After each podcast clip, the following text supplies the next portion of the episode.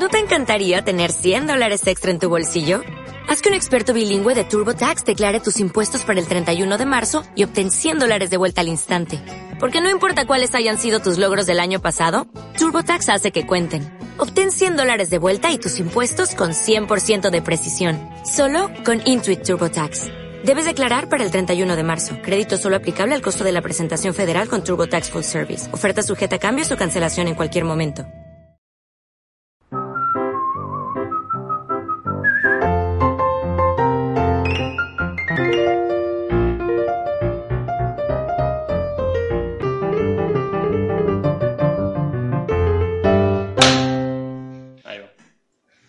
Bueno, sonó la claqueta. Eh, bienvenidos a todos a Hitos Animados, eh, nuestro podcast sobre animación, historia de la animación, otras tintas. Todavía no sabemos muy bien eh, cuál es el límite de lo que va a abarcar, ¿no es cierto, Fran?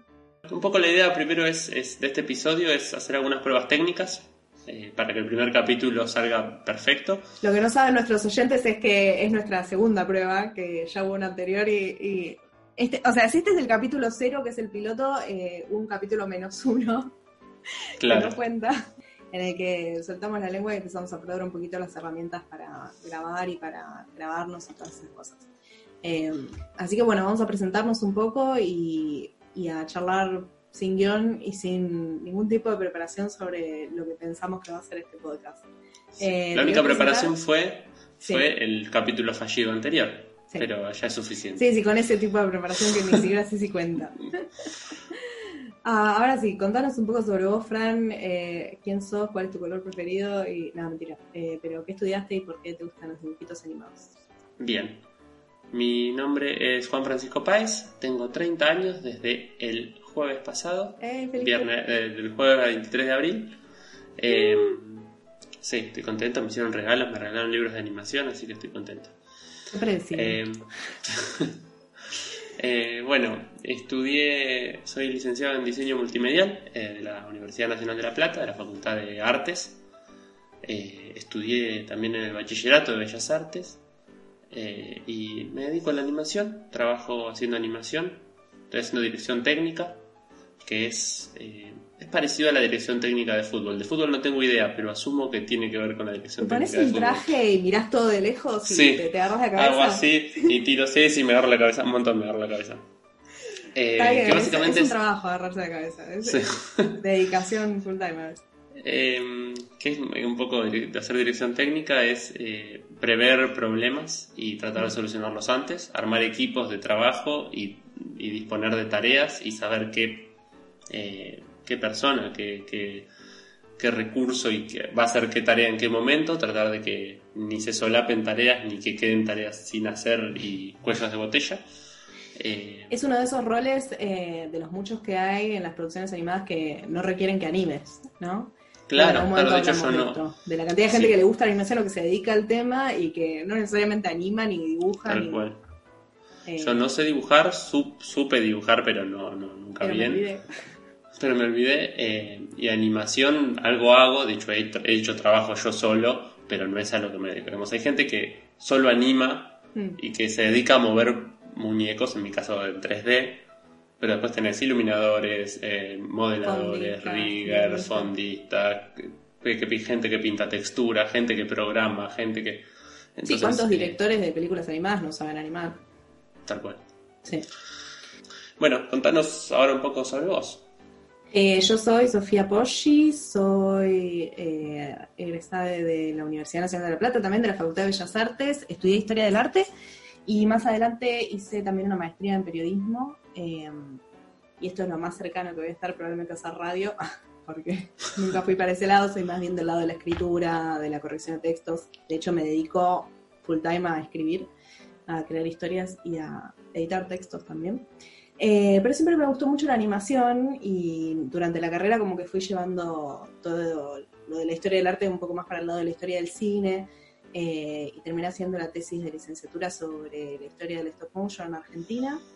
Y después la tesis de maestría también la hice sobre animación no ficcional, eh, que es un tema que me gusta enganchar con todo y que hoy estaba pensando de nuevo en eso porque hay un corto que salió argentino, que lo acaban de acaban de decir que estaba seleccionado en Annecy, en el Festival de Annecy en Francia, que como muchos otros festivales este año se va a terminar haciendo de forma virtual, ¿no? como este podcast, por ejemplo. Como este podcast. Entre muchas otras cosas tan importantes como este podcast. eh, Annecy, este podcast y bueno, algunas otras cosas más. Y, la reunión de la ONU. Ese corto se llama Migrante y es argentino. Lo produjeron, digamos, fue una iniciativa de Anima Latina de este festival que no sé si se seguirá haciendo en formato virtual este año o, si se logrará hacer en formato físico. Y convocaron un montón de animadores de toda Latinoamérica para animar sobre los relatos reales de migrantes eh, que explican por qué migraron, digamos, cuáles fueron las condiciones de su migración. Y nada, es uno de los usos, digamos, de la animación no ficcional que tiene que ver con, ilustrar eh, realidades, ¿no? Y relatos y experiencias personales. Eh, es un tema que me interesa muchísimo y que sin duda voy a estar trayendo a colación una y otra vez, incansablemente, hasta que me detengan. y en cuanto a los temas que queremos abordar, yo creo que no siempre, pero bueno, a mí me interesa mucho el tema de la historia de la animación nacional y, e internacional también. Poner en contexto algunas películas Contexto mm. histórico, contexto político, cómo se producían las películas antes, cómo se producen ahora. Vamos a cubrir también algunas novedades, como la que acaba de salir, que si no la no se la pusieron a ver todavía, por favor pónganse a ver porque está muy Yo me la tengo que poner a ver ahora. Está, right now, esta noche. Eh, The Midnight Gospel, en Netflix. Es una serie animada de Pendleton Ward, que es el de Hora de Aventuras. O sea, ya está, ya tienen la referencia. Eh, y, para adultos, o sea, es como, si Hora de Aventura es para chicos, pero no, bueno, esto es exclusivamente para adultos, entonces... Sí, re, eh. Eh, pero es una flayada absoluta, es en formato podcast también, porque está basado en los podcasts del cómico, digamos, del, del, protagonista de la serie, ahora no me acuerdo el nombre. entonces nada, son conversaciones, el chabón está entrevistando a alguien, nada más que cuando empieza, digamos, el personaje se se mete en una especie de simulador de universos y lo manda la máquina a un universo distinto y ahí entrevista a un personaje, pero un personaje completamente psicodélico, surrealista, eh, pero en realidad la voz es de una persona real que está hablando y contándole su vida. Eh, el segundo episodio, por ejemplo, una escritora que le cuenta de las cosas que le pasaron, las cosas que escribió, y mientras los personajes van avanzando por ese universo y van pasando cosas, miles de cosas por segundo, tipo, no sé, se cae algo, flota algo, pasan por una máquina trituradora, no sé qué, y mientras siguen hablando normalmente, o sea, es como, es una desarreada pero está muy bueno. Y también estuve leyendo algunas críticas y me parece que tuvo mucho, muy, buen, muy buena recepción. Sí. Qué bueno, si yo la quiero, la quiero ver. Después, también gratis para ver en internet, en la plataforma Cinear, que también es contenido gratuito argentino, así que entren, a una cuenta si no boludez. Está este corto migrante, eh, que decíamos que es el único argentino seleccionado en Annecy. Justo ayer vi en Cinear una peli de animación que se llama Homeless. Es una peli muy low-fi, como muy rústica la animación, pero está para ver. Bien, bueno, entonces después hay, hay novedades sobre los premios Quirino. Los premios Quirino son, son unos premios que, tendrán tres años. Sí, que se dan en Tenerife. Mm. Que se dan en Tenerife 18, 19, 20, hoy este, este, año es la tercera edición. Sí. Eh, que un poco premian a la, animación iberoamericana, es decir, España, Portugal y Latinoamérica. Eh, entre los finalistas de los premios Quirino hay varios argentinos. En largometraje están La Gina Turuleca y El Pata Larga, que hace poquito entrevisté a la directora, Mercedes Moreira, para la revista Enie, y nada, charlamos un poquito. Está bueno, no sé si lo viste, también está en Cinear. Se puede alquilar. Ah, bueno, bien. Ahí se, alquilan ah, películas por 30 pesos en la plataforma, las que no son gratuitas. Las que el, el trailer del Pata Larga me, me, hace acordar a Ángel Anaconda. Claro, sí, tal cual. Eh, me parece muy interesante esa, esa técnica de, de cut-out, eh, pero con fotos y fotocollage, collage. que dice ella. Claro. fotocollage. La historia está buena, pero además es graciosa. Eh, sobre todo por los actores que eligieron. Están varios que trabajan con Malena Pichot, que son Charo López, eh, que hace la voz del nene protagonista, no, que hace la voz de uno de los nenes protagonistas, y está Inés Efron, está Fabio Posca, eh, y otro que trabaja con Malena Pichot que se llama Julián Lucero. Julián, Julián Lucero, el pelado. Sí. El pelado de que hace, hace un personaje que es muy gracioso. Bueno, y después hay varios cortitos también. Hay uno del animador Juan Manuel Costa, que se llama Tenemos Voz. Em, están en la categoría Mejor Obra de Encargo. Son Tenemos Voz Juan Manuel Costa, Mate, de Buda TV, que es el que ah, muy lindo. hace un ratito. Es muy lindo, sí, es, como un collage en el que cada animador em, va haciendo una secuencia de bien que se ceba mates, toma y lo pasa y justo y enganchan por récord y van haciendo como con distintos, con distintos estilos hay muchos animadores muy conocidos que vos, incluso que los ves y decís, ay, este me suena. Ah. Eh, está, muy, está muy lindo. La verdad que es súper. Nada, está muy, está muy bien logrado. ¿Qué más hay? Eh, y una tercera en esa categoría que se llama In Your Hands, de Liquid. Y después la última categoría, el último, digamos, nominado o finalista de los premios Quirino, que es argentino, es un videojuego que se llama Shadow Brawlers, de un grupo que es platense, como nosotros, que se llama Team Wazoo. Bueno, y así que el próximo capítulo vamos a aprovechar que, que Netflix subió el contenido, subió casi todas las películas de un estudio que, para el mundo de la animación es fundamental, que es el estudio Ghibli. Están todas menos La tumba de las luciérnagas, por suerte. Sí, porque sí, la verdad que es un, un garrón la peli. Es, hermosa peli, pero sí, para, para el corchazo. Pero yo creo que sí, Yo creo que si estuviera la gente como tomaría dimensión de que, bueno, nada, este, este es un garrón la cuarentena. Pero bueno, nada, por lo que están pasando. Ser un niño muerto de hambre en la Segunda Guerra Mundial. Bien, eso, me gusta el titular. Pero es peor ser un niño muerto de hambre en la Segunda Guerra Mundial. Eh, no, igual, igual está buena esa pelea, hay que verla, pero es para un día soleado, digamos. O sea, es para un día en el que te vaya bien en todo otro aspecto de la vida que no sea esa película. Porque te pone mal. Ah. Eh, igual son casi todas tristes las pelis de, de Ghibli. Sí, sí, son todas tristes, pero tienen como una cosa así como medio entre nostálgica y sí, y como un que bajoncito, pero qué lindo como Esta es directamente un bazucazo en este es un bajón, sí, sí. Eh, bueno, sí, así que ese es el tema que vamos a, abordar. Super mainstream, eh, a propósito, eh, pero después vamos a estar tocando por ahí temas un poquito menos mainstream en algunos episodios, en algunos otros más, ¿por qué no? Disney, todo. Y japonés, no tanto. Yo creo que no soy una gran consumidora de anime, por ejemplo. Yo no soy un gran consumidor de anime, algunas cositas. Pero podemos siempre invitar gente que sepa, ¿no? Sí, tal cual. Hay un montón de. La idea también es esa, esa es otra, otra idea para hacer en invitar gente, eh, gente que sepa unas, que sepa cosas que nosotros ignoramos absolutamente, que sepa, tal cual, que tenga otras experiencias, que tenga otros gustos, eh, me parece que eso, va a enriquecer un montón. Eh, y aparte aprovechar que es, que es así a distancia, porque eso, por un lado, acorta mucho la distancia, digamos, podemos tratar de contactar a alguien de, otra ciudad, de otra provincia, de otro país, de de otro planeta, quién sabe. De otro planeta. A mí me interesaría hablar, eh, te lo había comentado ya, eh, hay una revista académica que está en la, en la Universidad Politécnica de Valencia, en España, que es la única revista en español, este dato ya lo chequeé, me lo dijo el otro día la, que lo organiza, la única revista de investigación en español sobre animación. Eh, así que todos aquellos que por ahí estudian animación en un plano un poquito más académico o estudian animación y quieren hacer una tesis sobre animación, un paper sobre animación, esas cosas, el lugar para publicar es esta revista que se llama Con A de Animación, Con A de Animación. Eh, que desde hace poquito, desde este número del primero de 2020, empezaron a publicar todo en línea. Así que antes había que comprarla y ahora directamente suben los artículos en internet y está, está indexada, o sea, es como que tiene su estatus dentro de. Tiene el estatus que tiene que tener una, una revista científica, digamos.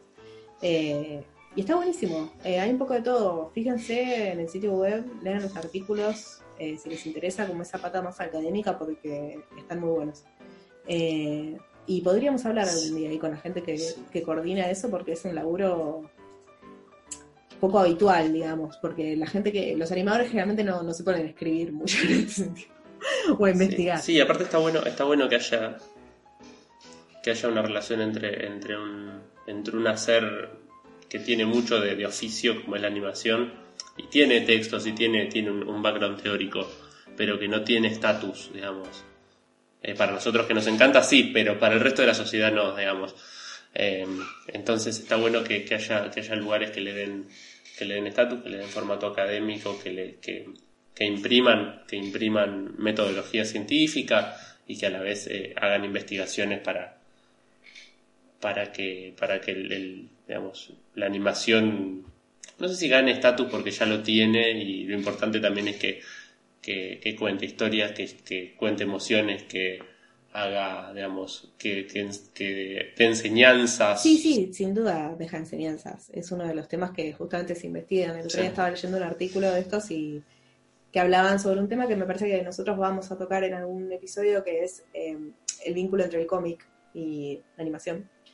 Eh, que desde los inicios eh, eh, tiene una vinculación muy estrecha, porque los primeros animadores, muchos de los primeros animadores fueron dibujantes de cómics que empezaron a animar incluso Quirino Cristiani, que fue eh, el que hizo el primer largometraje animado del mundo acá en Argentina hace más de 100 años. Eh, él hacía primero viñetas cómicas para las revistas y para los diarios y después, gracias a su asociación con un productor de cine, eh, empezaron a filmarlo, a él dibujando, digamos, una especie de lightning sketch y después transformaron eso en animaciones cuando se dieron cuenta el, de que lo El vivo de Instagram de principios del siglo pasado, digamos. Una, una cosa. Filmar a alguien. Metele, sí. Eh, pero nada, quiero decir que estaba leyendo esto, este artículo, y, y sí, retoma la teoría que de uno de los padres del, del cómic, que se llama algo así como Tepfel, no sé pronunciar en alemán, eh, que decía que el cómic es muy importante, y lo que decía aplica muy bien a la animación, porque apela a las masas y apela a los niños, que son públicos eh, que no necesariamente se van a poner a leer un texto súper complicado. Hay gente que ni siquiera sabe leer, el tipo lo dice en una época en la gente por ahí no sabía leer. Entonces dice, el que domine el cómic va a dominar a las masas. el que domine la animación hoy en día eh, puede apelar a un público por ahí mucho más amplio que eh, el público al que puede apelar a, no sé, uno que escribe con 8.000 palabras que no entiende nadie. Tal cual. Entonces, sí, un poco hay ideología, hay transmisión en la animación y bueno, puedes hacer el bien o puedes hacer el mal con ello, como con todo. Tal cual, un poco el, relato, como la muerte de los grandes relatos en el, siglo XX, como, bueno, deja de tener predominancia la religión y cómo, y cómo en muchos casos la humanidad deja de, creer en un relato que es absoluto. Y ahí el cine y la animación también eh, empiezan como como a formar el la ética o la, o la moral de, quienes, de quienes están, de sus consumidores, de los espectadores, y hay una relación muy interesante que hace mm, el, héroe de las mil caras, que es Joseph Campbell, el que escribe ese libro, y hace, una, hace, como una, una mitología, hace una comparación entre las mitologías y cómo los nuevos relatos empiezan como a tomar cosas de la mitología para, para también empezar a transmitir historias, empezar a contar historias que transmitan, em, transmitir valores me suena a, a, catequesis, pero, pero es, real, a transmitir valores, digamos, que no tienen que ser los valores de la catequesis, digo. Eh, y la animación entra, entra, entra mucho en eso, de, cómo contar historias y qué, qué, hay atrás de las historias, qué es lo que transmiten las historias. Eh, y bueno, un poco también eso es lo que queremos como charlando. Y... Es lo que dice Juan Esclar, bueno. Eh, sí. Creo que los dos leímos el libro que lo recomendamos, que se llama Ideologías Animadas, eh, basado en las columnas que él estuvo haciendo en la radio sobre la ideología detrás de muchos largometrajes animados mainstream, tipo de Disney, de DreamWorks, de Pixar, eh, que tiene que ver con eso, con la ideología. ¿Qué ideología hay detrás de estas películas que llegan a tanta, a una audiencia tan grande de niños que tienen por ahí una ideología todavía moldeable, porque por ahí un adulto cambiarle la forma de pensar es muy difícil, pero un chico eh, puede ser mucho más fácil. Es un tema que, es muy transversal, creo yo, para, para, analizarlo desde muchos puntos de vista. Está buenísimo que lo podamos enganchar con el cómic, eh, porque funcionan, creo, prácticamente igual en algún punto, por fuera de lo que es el, formato, por fuera de lo que es el dispositivo. Eh, pero más allá de eso, la relación entre lo visual o lo audiovisual, digamos, con el espectador, bueno, primero te, permite llegar a una audiencia analfabeta, ¿no? Que hoy todavía son los chicos. ¿Cuántas personas con chicos chiquitos dicen, mi nene no sabe leer ni escribir, pero usa YouTube para, para ver dibujitos y lo usa perfectamente? Eh, y cómo la tele educa, digamos. Claro.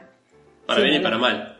Que hoy ya no es tanto la tele, sino eso, eh, internet en, el acceso a las plataformas. La tele, la tele con Netflix, digamos. El punto es que el ideológico está súper presente en la animación, por supuesto, para bien o para mal. Eso lo hablábamos un poquito volviendo al tema de los premios Quirino y de las películas nominadas con la directora de Pata Larga. Porque, por ejemplo, en el Pata Larga en un momento entran en la habitación de la nena y se ven pósters de Ni Una Menos o cosas así, digamos. O incluso la película misma es como que el villano en vez de ser el feo, el malo, el pata larga, que era como el monstruo del pueblo, termina siendo el político corrupto, ¿no? Spoiler para los que no la vieron. Y eso también es ideológico, y de eso también habla mucho Juan Esclar cuando habla de Shrek, por ejemplo, y de dejar de asociar la fealdad con la maldad. También es un valor ideológico del siglo XXI y algo que está bueno para inculcar en los niños. que si viene uno que, que, tiene una cicatriz en la cara o que eh, parece un ogro, no necesariamente es malo.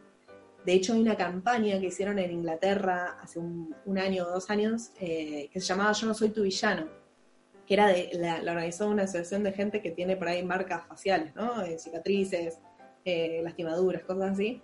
Y hicieron varios videos diciendo, nada, ¿no? Dejen de, hacer películas en las que los villanos tienen cicatrices en la cara porque después nos ve un nene por la calle y sale corriendo. Entonces, la BFI de, de Inglaterra, la, su Inca, digamos, eh, dejó de financiar o empezó a pedirle a los, a los productores básicamente que dejaran de hacer películas donde los malos tuvieran ese tipo de características faciales porque estaban estigmatizando a un grupo de gente que encima que tenía una cicatriz en la cara, todas las películas era el, el, malo. Eh, ¿Y cómo cambia, digamos, bastante, bastante rápido? Si, si, vos pensás en un malo con cicatriz en la cara, pensás en Scar, que además Scar es cicatriz.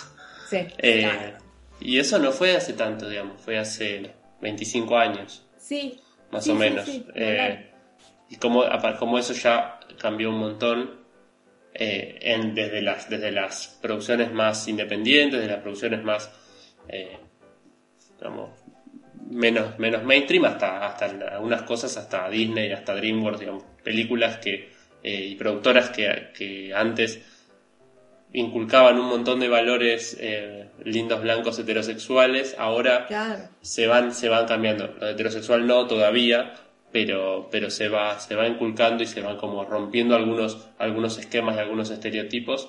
Sí. Eh, que muchas veces llegan un poco tarde, digamos, que eso es más como para lavarse la cara, pero bueno, está bueno que, de alguna manera lleguen. Eh, es como que por ahí durante muchos años siguió la, la, agenda ideológica de Estados Unidos de, no sé, durante la Guerra Fría los malos siempre eran rusos, ¿viste? O después el terrorista islámico. Eh, pero esto que tiene que ver ya con características físicas, o incluso también con la sexualidad, ¿por qué no? Hace poco veía en alguno de estos estas páginas sobre animación, no me acuerdo ni siquiera dónde era, eh, que decían que siempre que se representa un, diablo, un personaje así de, demonio, por ejemplo el de la vaca y el pollito, o el de las chicas superpoderosas, tienen una característica como gay o como trans. Como que siempre el diablo es como afeminado. Eh, y, y, ahí también hay como un, estigma, un estereotipo muy raro. El de las chicas superpoderosas, que es como trans. Por un lado yo digo, buenísimo que haya un personaje trans, pero por el otro lado, pará, porque siempre es el diablo. Siempre es el malo, tal cual. buenísimo que haya personajes así, eh, no binarios o sexo indefinido, lo que sea, que no sea todo tan binario, pero eh, por otro lado sí, que no sea que no sea un personaje tan oscuro, por favor. Aparte, aparte el de las chicas superpoderosas era el más oscuro, era como el más malo de todos. Se hicieron demonio, pero malísimo, malísimo. Muy oscuro. Súper interesante. Sí. Eso, eh, hay, hay un libro, que me lo mandaste vos el otro día. Ajá. ah, mi regalo de cumpleaños de 30 para Fran fue un, montón de PDFs. regalo digno de esta cuarentena. Y hay uno que es eh, LGTBQ2S más en animación. Es un libro que está en inglés, pero... Que acaba de salir. Que acaba de salir y me parece súper interesante y lo voy a agarrar en breve. Siempre hablan de Steven Universe, ¿no? Como la serie así de las nuevas que tiene más... Eh, que es más abierta, más inclusiva en ese sentido, ¿no? Como que hay personajes no binarios, hay personajes LGTB. Sí, a mí me gusta mucho en ese sentido, con algunas cositas a veces, no tanto, pero, Gumball. Me gusta ah. mucho cómo, cómo se une un poco el, en la forma y el discurso, digamos. Un poco el discurso de Gumball es la, la diferencia, eh, como unir las cosas diferentes. Sí.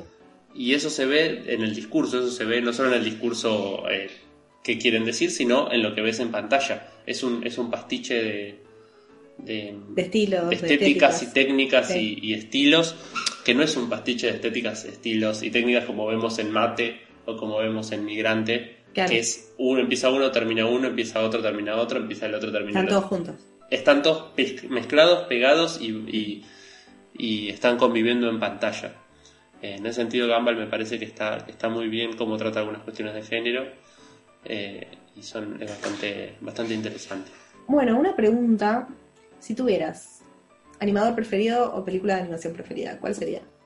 Voy a mm, contradecir un poco lo que acabo de decir con que me gusta la diversidad porque uno, mi animador preferido, es bastante repudiable en un montón de esas cosas. Pero bueno, eh, tiene, tiene su. Podemos decir que. Déjalo en contexto. Que es, bien, en un contexto distinto. Que es Tex Avery. Me parece que Tex Avery eh, tiene una, una forma de trabajar y una forma de tratar la animación y, trabaja mucho el meta, ¿no? La animación que, que se sabe animación. Hmm. Eh, me parece que es que súper interesante. Nada, tiene cuestiones, tiene estereotipos de género bastante fuleros. Pero, bueno. bueno, otro que me gusta mucho, vamos a, vamos a hacer un, un beef porque eh, es Bill Clinton. me gusta mucho Bill Clinton. Eh, también, como esa cosa de, la animación elástica y de romper las, las formas. 8 frames por segundo. 8 frames por segundo, tal cual.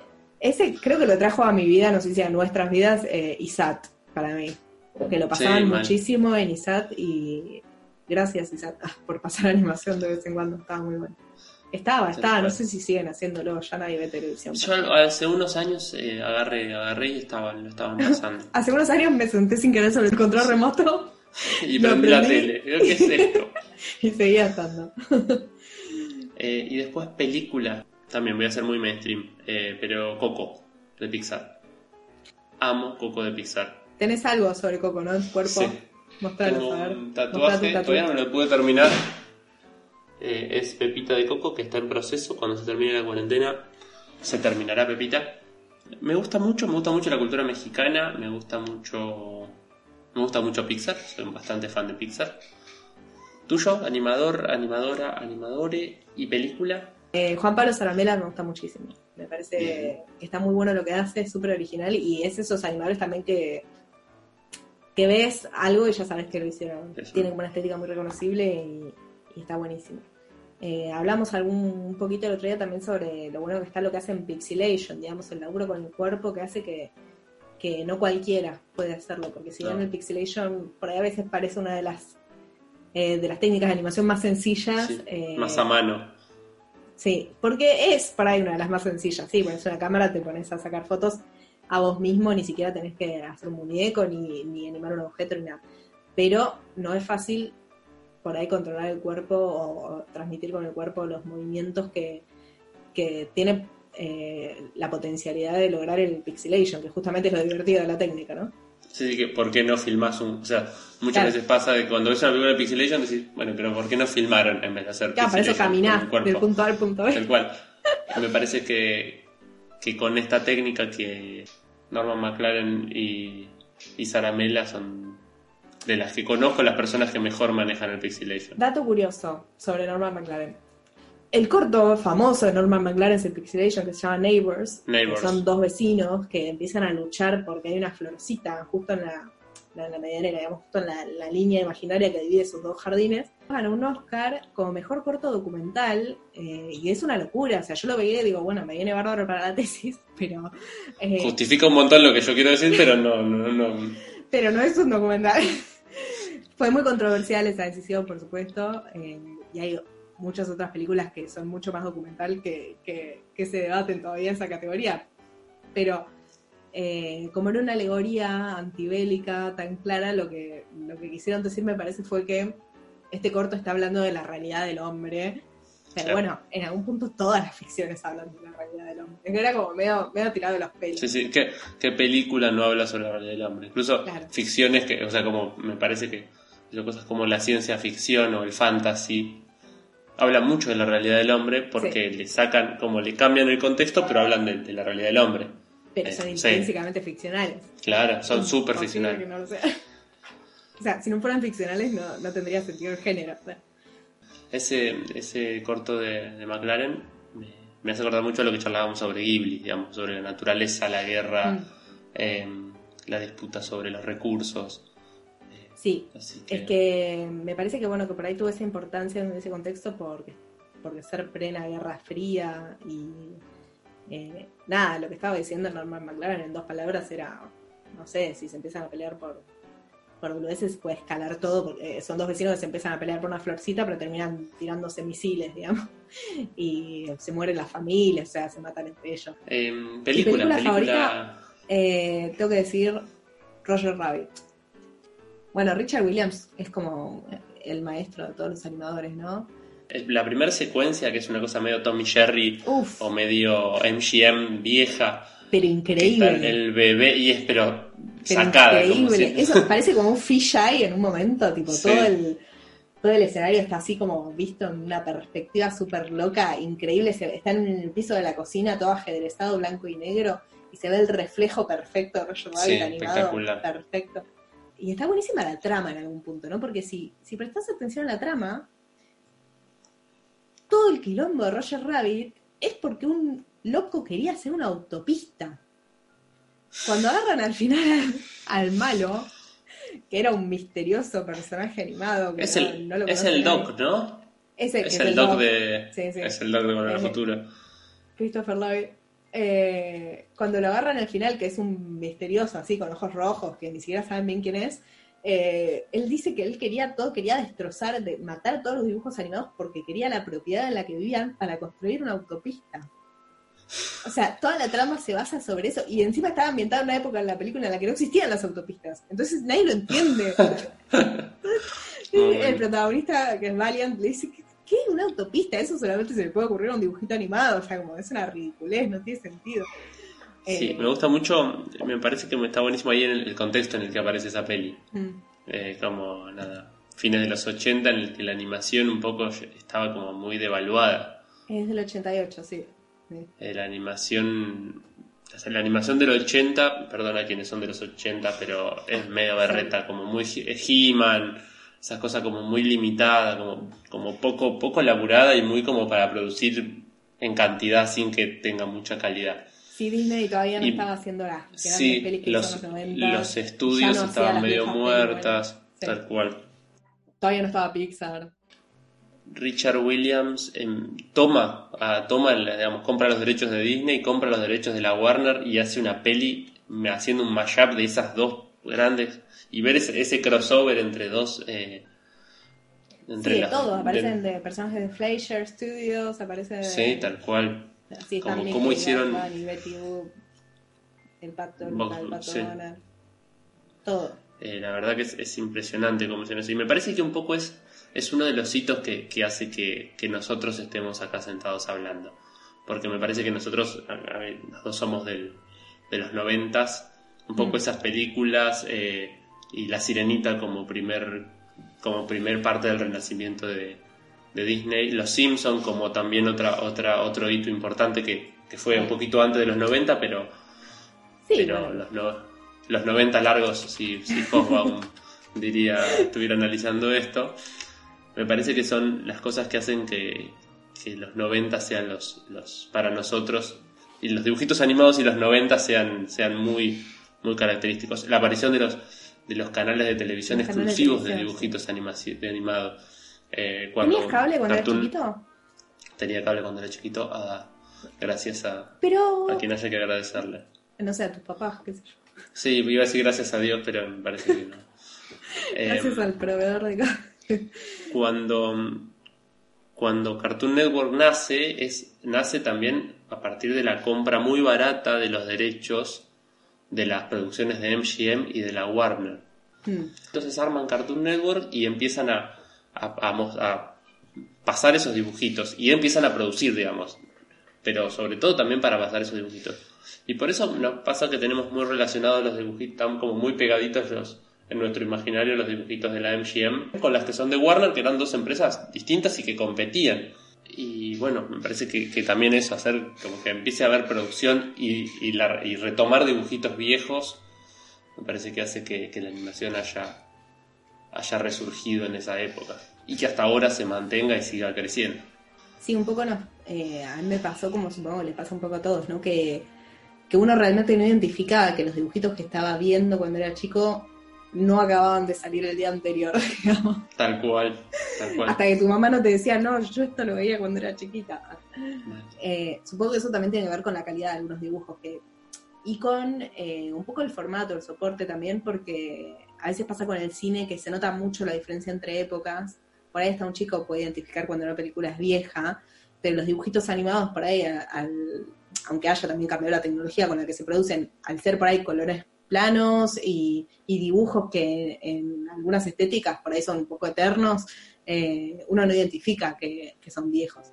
Y también pasa que si estás viendo Bugs Bunny desde que naciste, asumís que, es el estilo de la época un poco, ¿no? Aunque no sé. Eh, bueno, también estaría bueno también tocar esa, esa época de cortos de 7 minutos de hmm. principio de, o de mitad del siglo pasado de la MGM, Disney y Warner, como ahí se, bueno, y los Fleischer también antes, pero bueno, eh, cómo se disputaban ahí esa... Que tuvieron su influencia acá en nuestro país, los Fleischer, con... En 1942, cuando salió el corto animado, que en realidad tenía intención de ser largo, pero se quedó en corto, por problemas de, de acceso a fílmico, porque en esa época estaba la Segunda Guerra Mundial, no llegaba fílmico de Alemania, todo un eh, Dante Quinterno, el creador de Patoruzú, hizo un corto que se llamó Upanapuros, que búsquenlo en YouTube, está buenísimo. Que cuando lo vean digan, esto es Popeye, porque es realmente una especie de, no, quiero decir copia, pero eh, se Este es Popeye con poncho. Es Popeye con poncho. No solamente por la historia del corto, que es la típica trama de secuestro. Está Patoruzú paseando por ahí con su hermanito Upa, lo secuestra un gitano malo a Upa y él va y lo rescata, lo caga a piñas, Popeye. Lo único que le falta es comer la espinaca antes de cagarlo a piñas al malo. Pero eh, se nota mucho la, influencia, no, no, quiero decir robo porque realmente hubo una influencia eh, con estudios Fleischer, porque no solamente Andy Quinterno viajó a Estados Unidos y tuvo estudiando cómo trabajaba la gente de Fleischer Studios, sino que también vinieron animadores de Fleischer para Argentina eh, y se sentaron acá a ver cómo, cómo trabajaban los animadores de Ante Quinterno, incluso fueron muy elogiosos por lo que se estaba logrando con los pocos recursos que se tenían. Sí, sí, la verdad que. Y lo loco es que parece un, un, capítulo de Popeye, digamos. Lo loco es que lo lograron. Parece, digamos, lo lograron. Está muy bien. Sí, bueno, y hay un poquito más la, la, la relación entre, entre cómic y animación, digamos y en distintos y en distintos contextos, digamos, desde Japón con el anime hasta hasta Estados Unidos y Argentina con, con Dante Quinterno. Sí, y más atrás con, con Quirino Cristiani y sus viñetas políticas que hacía sobre Irigoyen y después lo transformó en animaciones, que es re loco eso también, ¿no? Que la primera película animada del mundo sea una, una película sobre Irigoyen. o sea, es loquísimo eso. Eh, supongo que los que estudian historia de animación en otros países deben decir, ah, ¿quién era este? Eh, y nosotros también, los que no sabemos tanto sobre el presidente de principio del siglo pasado. Eh, pero sí, es como que la relación con el cómic se da también en, esos ámbitos en los que se maneja el cómic. A veces es como, como sátira política, a veces es como consumo infantil. es como que en los mismos aspectos se va traduciendo a la, a la animación. y bueno, y después volviendo a tocar el temita de la, de la animación no ficcional, eh, que Quirino Cristiani animó, eh, además de las sátiras políticas que hacía, hizo algo que, se hace mucho en animación no ficcional a veces, que es el registro por ahí de eventos que no fueron registrados por una cámara. Eh, que es algo que también hizo al mismo tiempo otro dibujante de cómic que nos gusta mucho, que se llama Winsor McKay, en Estados Unidos, que hizo... uno de los es como uno de los padres de la animación. Si tenés que decir el, tres padres de la animación, uno de ellos es Winsor McKay. Padre, el Hijo y el Espíritu Emil Cole, Winsor McKay y se me está escapando alguno, pero... Eh, bueno, que él hizo el hundimiento de Lusitania eh, en 1918 y en el mismo año Curino Cristiani acá hizo eh, Sin dejar rastros. una película que no dejó rastros porque estuvo un día en proyección y la secuestró el gobierno eh, porteño, me parece que fue. Era en ese momento la Primera Guerra Mundial y Argentina era neutral y hundieron esta boleta que se llamaba Monte Protegido los alemanes. y Curino Cristiani se le ocurrió hacer una película sobre el tema. es un poco esta, este registro de, cosas que no hay registro. Mm. Es un poquito como como la animación de Nisman, digamos, ¿no? Pero en esa época. Como esa, esas animaciones que. Yo trabajaba haciendo, haciendo animación forense, pero es un poquito eso, como.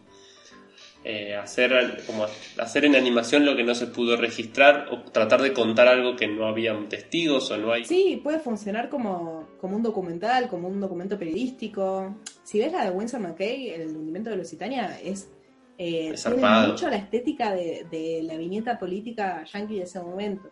O sea, parece un documento periodístico realmente, y lo es en algún punto, porque obviamente está basado en hechos reales y son hechos reales, eh, transmitidos en vez de con el texto o con el dibujo, con, con animación. Sí, y a la vez, a la, vez la calidad del dibujo de Winsor McKay, la tridimensionalidad. En esa época no había, digamos, todos los que estaban haciendo animación en ese momento eh, mismo Quirino Cristiani, mismo digamos, Emil Cole, mismo como no, no, tenían buena mano. El tipo este le metía mucha onda. Eh, la del mosquito también es muy interesante de, de Winsor McKay. McKay, la de Gertie. Y, Little Nemo, el pequeño Nemo. Eh, a mí me parece que la, no sé, la calidad de los dibujos de, de Winsor McKay es incomparable. igual cualquiera queda mal parado al lado de él. Era como el hermano genio de, de la animación de ese momento. Eh, pero bueno, no le quita valor al trabajo de los que trabajaron en paralelo, ¿no? Por supuesto.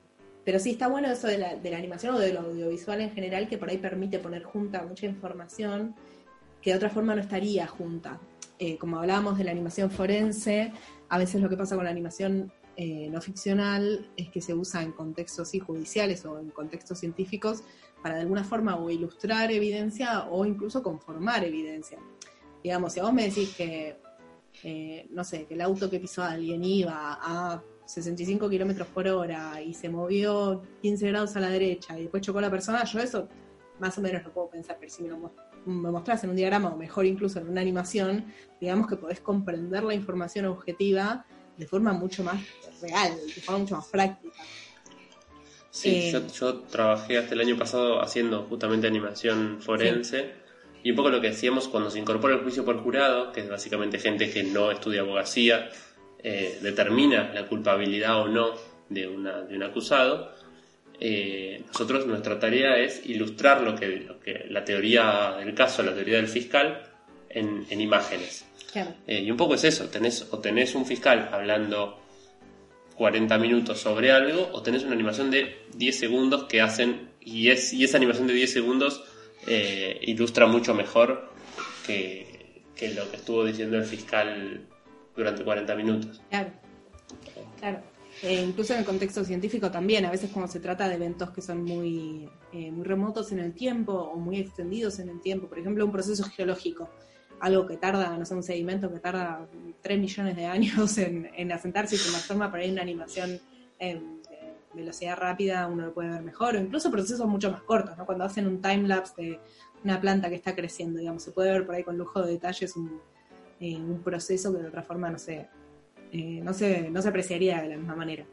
Eh, sí, y por otro lado, tal vez hacer, hacer cosas que pasaron muy rápido, hacerlas explicar, no sé, una bomba, una bomba nuclear o, una, el, proceso de fusión, de fisión nuclear. Bueno, lo puedes explicar. Claro, lo puedes explicar en animación porque podés estirar el tiempo a lo que vos, a lo que vos necesites para poder decir, bueno, nada, estoy, no sé mucho, no sé nada de, fisión nuclear, pero el, el, el, electrón sale y toca esto y se rompe otro átomo y salen los neutrones, que por ahí eso toma una mínima fracción de millonésima de segundo, hablemos sin saber, y vos con animación lo puedes explicar eh, mucho, mucho mejor y lo puedes hacer entendible.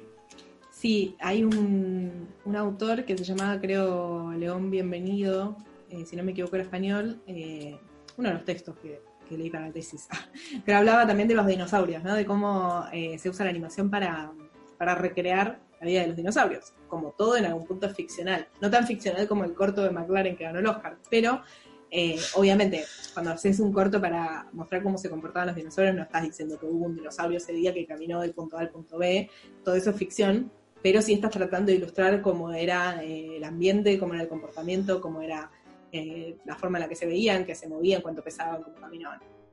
Así hubo una serie que se llamó Caminando con dinosaurios de la BBC, ni hablar de que también hubo cosas como Jurassic Park, que obviamente... tenemos, que hacer, tenemos que hacer un capítulo que sea Animación y dinosaurios. Ah, sí. La relación entre la animación y los dinosaurios me parece bastante. Sí. Bastante que se, se, mantiene a lo largo de la historia, desde, Winsor McKay. Que hizo Gertie, Gertie la dinosauria. Que hizo Gertie, y hasta. Eh, mi amigo el dinosaurio se me ocurre de, Pixar, que es una película súper olvidable, pero bueno, mi gran dinosaurio, que es la película de Pixar. Yo creo que por ahí la, la apreciaríamos más si tuviéramos de dos a Tres años. Es que es para chicos chiquitos. Pero bueno, como, como esa relación de, los dinosaurios y la animación me parece.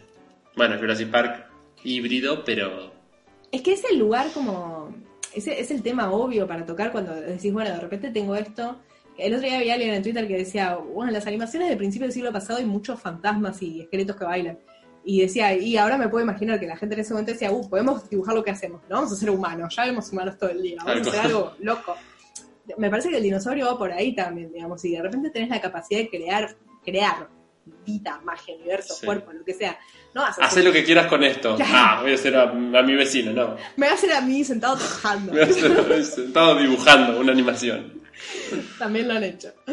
Eh, no, digo, eh, haces un dinosaurio, es algo que, realmente la gente se pregunta desde que encuentra fósiles de eh, cómo eran estas criaturas. Y sí, obviamente los museos hacen sus reconstrucciones, pero no es lo mismo ver un esqueleto ahí reconstruido ver una ilustración que de repente verlo caminando. Es algo que nunca había un ser humano, cómo camina un dinosaurio. Vivió millones de años antes de que nosotros existiéramos. Entonces es algo que necesariamente te da mucha curiosidad. Y también, bueno, me parece que otra cosa que da mucho para la animación es a la vez qué cosas no podemos acceder son los dinosaurios y los planetas. Sí. Eh, Hay mucho de entonces me parece que mucho de la animación de, de, las galaxias y de... Básicamente son los dos, ¿no? Los picapiedras y los supersónicos. Eh, sí. Pero son, son dos cosas que pueden... son muy de... Y eso de lo interno también, bueno, mucho... Ahora me viene a la mente obviamente el autobús mágico, ¿no? Eso de meterse adentro de lo que... De otra forma, si te metes lo arruinarías, ¿no? Un poco... Eh, la paradoja de Schrödinger, ¿no? Eh, eh, con la animación puedes observar sin observar realmente, porque en realidad estás recreando. Entonces, a partir de otras evidencias, digamos, reconstruís con dibujos. Obviamente te tenés que tomar licencias o puede no, quedar tan fiel a la realidad visualmente. A veces sí, eh, a veces no. Con la animación 3D hoy en día es, muy fácil ser realista. Sí, pero a la vez, a la vez me parece que es importante no ser realistas en algún punto. Cuando nosotros trabajábamos en, la parte de animación forense, vos tenés tanta información que vos tenés que seleccionar la información que realmente es relevante para lo que vos querés explicar. Entonces, si vos te matás haciendo la textura del pasto que tenía, eh, no sé qué, eso no es importante y eso distrae. Entonces también me parece que, que la animación 3D o la animación realista o hiperrealista, como también usarla eh, conscientemente para para poder hacer un recorte de información y un recorte de... y la, y la mano de, quien produce animación, mm. eh, que sea una mano activa. Me parece que ahora mucho, el otro día escuchaba un podcast que estaban hablando sobre animación y hablaban de que bueno, que es distinto, pero que ahora los, los que hacen animación son más parecidos a programar, o que hace, la animación la hacen las computadoras. Eh, que me parece, el, capítulo de un podcast estaba muy bueno, pero me parece que ahí le estaban pifiando bastante. Mm. Eh, me parece que la animación la animación en, computadora, si bien mucho tiempo estuvo queriendo hacer una cosa súper super realista y tratar de acercarse más, ahora que ya lo puede hacer, bueno, ahora, ahora sos libre de hacer lo que quieras. Y la mano de la, y la mano de, quienes producen, de quienes dirigen, de quienes animan y de quienes son, hacen arte en, animación, es justamente eso, seleccionar información, proponer alguna cosa nueva. Eh, incluso cuando vos querés hacer algo documental, decir, bueno, yo hago este recorte y muestro la información de esta manera porque me parece a mí que es eh, lo más relevante para quien lo va, lo va a ver. A ver, si llegas al punto en el que puedes hacer, eh, no te digo un deepfake, pero puedes animar a una persona perfecta con un actor, es mucho más barato, ¿entendés? digamos. Eh, justamente lo que permite la animación es una estilización del universo, crear universos, es poner esqueletos bailando, es hacer otras cosas, digamos, que no son necesariamente representaciones fieles de la realidad. Por un lado está la animación no ficcional, hay muchos recursos que se pueden hacer para que la animación, no siendo realista, eh, cuente la realidad. Así como uno la cuenta a veces en escrito, ¿no? Como uno la cuenta con un texto que no tiene nada que ver con una representación visual de la realidad y eso no le quita mérito de, realidad, digamos. Eh, pero sí, es como que el hiperrealismo es, es complicado. Aparte, hoy en día yo creo que también, en distintos momentos en los que mejora la tecnología, siempre se lo suele asociar con la falsificación. Eh, hoy en día, justo que estamos entrando en la época en la que está la tecnología como para crear deepfakes y por ejemplo yo puedo hacer un video de repente de un político diciendo algo que no dijo. Eh, ¿Viste, ¿Viste la de los políticos cantando Imagine? Eh, eso, eh, hay un par de, así, de personas que hacen esos videos de, políticos haciendo cosas, bailando videoclips, esas cosas me encantan, están buenísimas. Pero sabes que es un chiste, justamente, esa es la gracia. Eh, pero digamos, cuando el, cuando el hiperrealismo permite esas cosas, también ya se vuelve, sí, puede ser una herramienta del mal o puede ser, eh, directamente se puede volver algo aburrido también, digamos, justamente, para que si puedes crear humanos perfectos, ¿por qué no hacer otra cosa?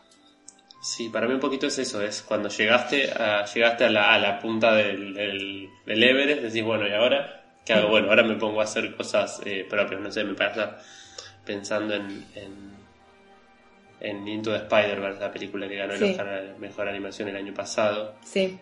Que, es, es, es, muy plástica y es muy. Eh, y, a la vez es técnicamente impresionante. No es que por ser muy plástica es cartas a Van Gogh, que es súper plástica y técnicamente es muy piola, pero, pero mezcla mucho. Es como una, una, cosa muy pop, una cosa que también retoma el cómic, pero mm. me parece que, mm, que un poco es es como que vuelve, cuando, cuando hablemos sobre animación y cómic, vamos a hablar sobre esto, pero como que mete cosas del cómic dentro de la animación, cosa, eso que se había abandonado hace un montón, digamos, bueno, pensabas en una película de Batman en la que tuvieses viñetas o, globos con, con, pensamientos, que sí lo tenés a principio. Esto es Spider-Man, sí, pero ah. bueno, como otra, como otra ah. película animada de un superhéroe. Eh, que sí lo tenés esos recursos de historieta en las primeras en las primeras animaciones de historietas que no sé Félix el gato que Félix pensaba una cosa y se le salía el globito y, y, lo hablaba. bueno entonces me parece que se retoman algunas cosas y, y se labura técnicamente y plásticamente súper combinado. Cuando ya dominas una técnica te, te, queda como, bueno, crear y empezar como a, como a sacar lo que no es tan importante. En realidad, bueno, ya podés crear lo que vos quieras y ya podés hacer una cosa súper hiperrealista. Bueno, ahora hagamos algo un poquito más expresivo. Y me parece que un poco la, animación está yendo por ese lado. Como bueno, volver un poquito a las bases, volver un poquito al, dibujo, volver un poquito a... Eh, sí, es lo que pasó cuando se inventó la fotografía, ¿no? Eh, Tal cual. Dejó de ser tan importante el realismo en la pintura y, y así nacieron las primeras vanguardias. Y me parece que es lo que pasó un poquito con Klaus, ¿no? Klaus como ejemplo, decir, bueno, listo, ya el 3D anda bárbaro. Bueno, ahora hagamos que el 3D se parezca al 2D y que el 2D se parezca al 3D. Claro. Klaus no sabes qué es 3D, no sabes qué es 2D, es un, es un híbrido hermoso. Hicieron que, hicieron que, las, que las cosas en 3D, que suelen ser los fondos, se parezcan mucho al 2D. Sí. Y que el 3D, que son los person el 2D, que son los personajes, se parezca al 3D porque le metieron capas de sombras, de luces. Entonces, está, está, es un, eso está ahí como en el vértice perfecto entre la animación 2D y la animación 3D. Muy lindo diseño de personajes tiene también. Eh, está buena la historia, es bastante original. No ganó. No, estaban repicantes los Oscars este año, en todo. Sí. Pero en animación estaban picantes. Ganó Toy Story 4, que la verdad me encanta, ¿eh? me parece espectacular la película. Em, pero me da la sensación de que ya basta de darle película Oscar a Pixar. Si bien amo Pixar, ¿eh? claro, sí, sí, se podría haber llevado una Laika tranquilamente. No uno, nunca ganó. El mismo, mismo Klaus. sí, Klaus también tenía, tenía bastante ficha. Lo único que faltaba era que se lo llevara Parasite, el de animación, Sí, pero bueno, estaba también I Love My Body, ah, ya que estamos en recomendaciones, I Love My uh. Body está en Netflix. Sí, estaba muy película de animación 2D. Sí. Animación 2D, que en realidad es una rotoscopía de una animación 3D. I Love My no, ¿en serio? La hicieron toda en 3D y la pasé, y dibujaron arriba cuadro por cuadro. Bueno, que eso es lo que hacen en, en Laika también. Hacen la animación 3D para después saber qué piezas tienen que imprimir eh, que imprimen en 3D y después lo hacen en stop motion. Eso están locos. Sí, están re locos. Eh, em, pero bueno, esto de I Love My Body no sabía que lo habían hecho así. Que sí, lo hicieron con Blender, el programa que, que uso yo para hacer 3D. Mm. Eh, modelaron, animaron y después dibujaron arriba como una herramienta que es muy interesante que se llama Gris Pencil, que, que, es como, también es dibujar 2D pero en el espacio 3D. Entonces vos las líneas las podés, les podés dar profundidad, es, ah. súper súper interesante. Pero bueno, tanto Klaus como I Love My Body están en Netflix para que se vean, vayan a verlas. Porque I Love My Body me encantó. Klaus está buena, hay que verla en Navidad, pero I Love My Body la pueden ver en cualquier momento del año, está buenísima. Eh, es muy para adultos. Bueno, muy, pero es para adultos, sí. Sí, es para adultos, perdón. Pero también muy francesa, pero a la vez no aburrida. Como muy francesa porque tiene se toma sus tiempos para contar las cosas, pero a la vez eh, la historia te va llevando y, eh, yo a las animaciones francesas a veces les tengo como, bueno, me, preparo, me siento cómodo, me, preparo un café, pero bueno, esto va a ser para rato. Y la verdad que no, que ni, que ni, me, ni me enteré que, que haya pasado la, hora y pico que dura. Bueno, Fran, eh, los invitamos entonces a escuchar nuestro episodio número uno, que va a salir dentro de dos semanas eh, en el mismo canal, Spotify, ah, eh, YouTube y antes a ver qué otras plataformas donde lo subiremos. Bueno, igual les contamos todo en redes, así que síganos en Hitos Animados en Instagram, en Facebook, en Twitter. Nos pueden escribir por mail a hitosanimados.com y mm, escúchenos, eh, va a estar bueno, seguramente. Y si no está bueno, coméntenos. Y díganos qué, les pareció, qué ideas para capítulos, qué películas, qué cosas les gustan, también como para ir, como para también sacar ideas, que, no, no, quedarnos sin ideas, está bueno que nos puedan ir dando Y ya recibimos mensajitos, nos dicen acá un estudio de La Plata que después mencionaremos, nos invitan a hablar sobre producciones platenses, que también conocemos acá de primera mano un par, así que seguramente hablemos de eso en algún momento eh, va a ser un programa exclusivo para platenses porque nos encanta hablarnos entre nosotros sobre nosotros. Y porque queremos que la gente venga acá a La Plata a ver Claro, aparte hay mucha pica, están los rosarinos que hacen su animación, están los cordobeses también, están los mendocinos acá, los platenses. Pero bueno, podemos hacer podemos hacer un, también, podemos ir haciendo un, programa federal e ir recorriendo distintos puntos, tal cual, un torneo federal de, de lugares. Sí, que, se caen a piña los dibujitos de uno con los, peques con, con Belisario. Eh, bueno, eso es todo, amigos. Muchas gracias por llegar hasta acá. Espero que les haya gustado y nos vemos dentro de dos semanas. Chao. Chao, chao.